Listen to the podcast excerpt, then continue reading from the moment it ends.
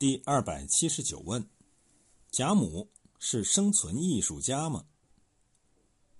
在一般读者心目中，贾母是一位得尊位重的太上皇，她随便说一句话就是圣旨，无人敢于违背。她可以随心所欲的生活，什么事情也不用去想。其实呢，事情没有这样简单。贾母同样有一个如何生存的问题。他如果处理不好这个问题，同样会惹出许多烦恼，甚至悲剧。可是贾母恰恰是一个饱经世故、久历沧桑的老妇人，一个大家闺秀出身的大家贵妇。她在表面儿孙承欢、暗地杀机四伏的复杂环境中，巧妙地利用自己的地位与威望，不动声色、游刃有余地处理了一起又一起复杂的事件。给自己创造了一个良好的生存空间。他把生存变为一种艺术，他因之就成为一个罕见的生存艺术家。我可以十分肯定地说，贾母这一个艺术形象与贾宝玉一样，在中国文学史上都是只能有一不能有二的，是十分鲜明特殊的这一个。第四十三回开篇就写。贾母要为王熙凤过生日，王熙凤作为一个年轻媳妇，上有公婆和奶奶婆，下有一群小姑小叔，本来没有资格大过生日，而且她往常也确实没有过过。我们看贾母对王夫人是这样说的：“初二日是凤丫头的生日，上两年我原就想着给她做生日，偏到跟前儿就有大事混过，今年人又齐全。”料着又没事儿，咱们大家好生乐一日。由这里我们可以看出，王熙凤在此之前是没有过过生日的。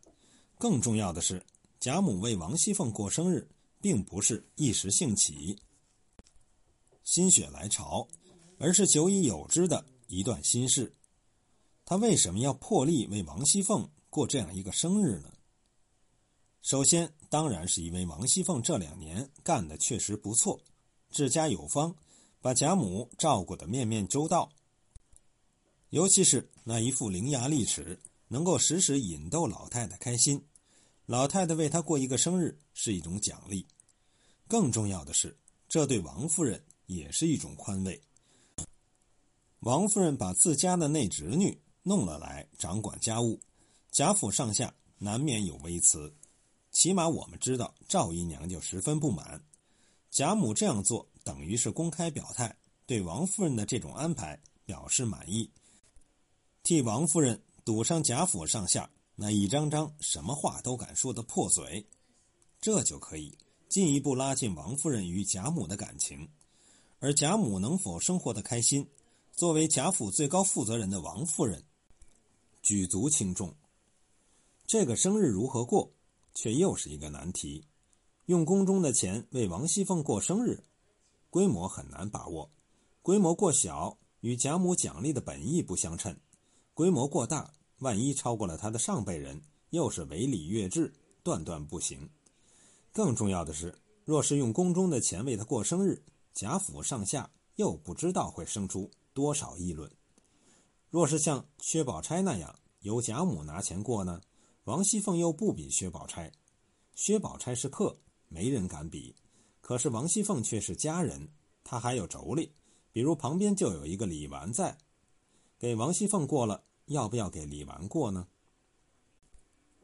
如果两个儿媳妇轮着过起生日来，而且是大张旗鼓的过，这个家庭可就有点乱了。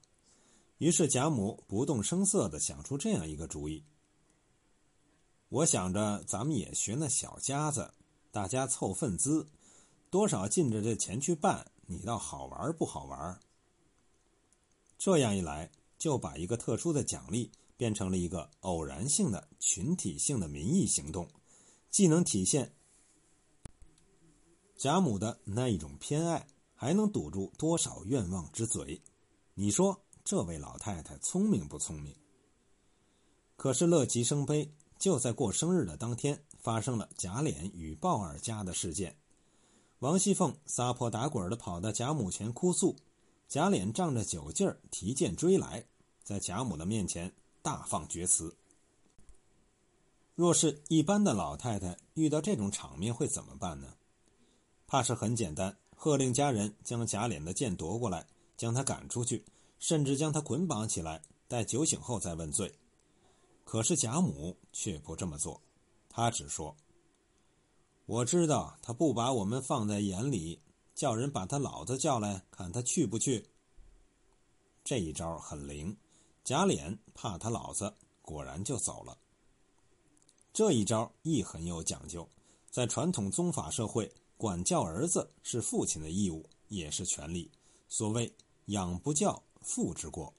作为祖母，他很没有必要去和孙辈儿正面交锋，那样就失了身份。顶多他可以把贾赦叫来，问他一个教子不严之罪。在儿子面前，他可以极尽威严。况且旁边还有一个邢夫人。他若是严治贾琏，邢夫人很可能生出怨言，甚至会引出老太太偏袒王夫人一方的想法。本来这种想法就深藏于邢夫人的心底了，所以贾母这么做是一种很得体的选择。贾琏走后，他又来说王熙凤：“什么要紧的事儿？小孩子们年轻，馋嘴猫似的，哪里保得住不这么着？”自从小，世人都打这么过的，都是我的不是。他多吃了几口酒，又吃起醋来。天大的事情，让老太太几句笑话说得轻描淡写，不但开脱了贾琏，而且委婉地批评了王熙凤。她不该小题大做，如此大闹。中国传统处理家庭问题，不是如何解决矛盾，而是如何化解矛盾。所谓大事化小，小事化了。一个经典的传统妇人在家庭矛盾面前的态度，应该是压事，而不是挑事儿。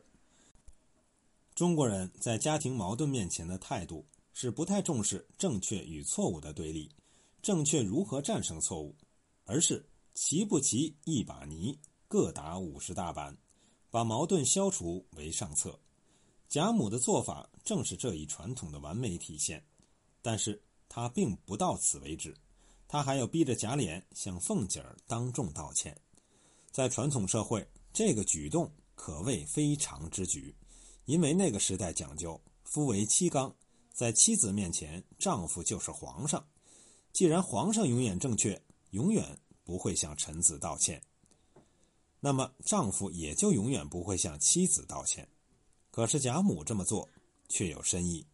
因为贾琏是邢夫人的儿子，王夫人是王熙凤的姑姑。